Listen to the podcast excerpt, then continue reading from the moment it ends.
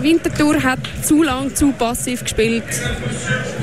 Ähm, sehr energisch in das Spiel gestartet, hat auch recht schnell die Chance ausgenutzt zum Führungstreffer in der sechsten Minute über der Ramisi zum 1 zu 0 und hat dann sogar können ähm, ausbauen äh, nein, hätten wir nicht können ausbauen weil in der zweiten Hälfte, in der 61. Minute, hat dann Ivadon wunderschön, also wirklich sehr schön ausgespielt, mit einer passiven Winterthurer Verteidigung hat äh, Mobulu können das 1-1 schiessen und in der 66. noch können ausbauen. Ja, der ähm, Eberhard mit dem äh, Kopfball nach dem Eckball, ja.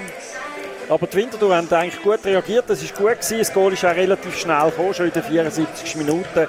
2 zu 2 durch den Neftali, noch äh, hervorragende Vorarbeit von Piapetta.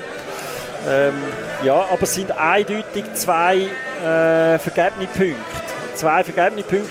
Nach der Führung hat es der Winterthur nicht gelangt, um äh, können, dem Gegner dann so weit ähm, äh, den, Druck, äh, äh den, Gegner so weit unter Druck zu setzen, äh, dass sie dann können gewinnen Das ist äh, schade, ja. Schade, schade, schade, schade, ja.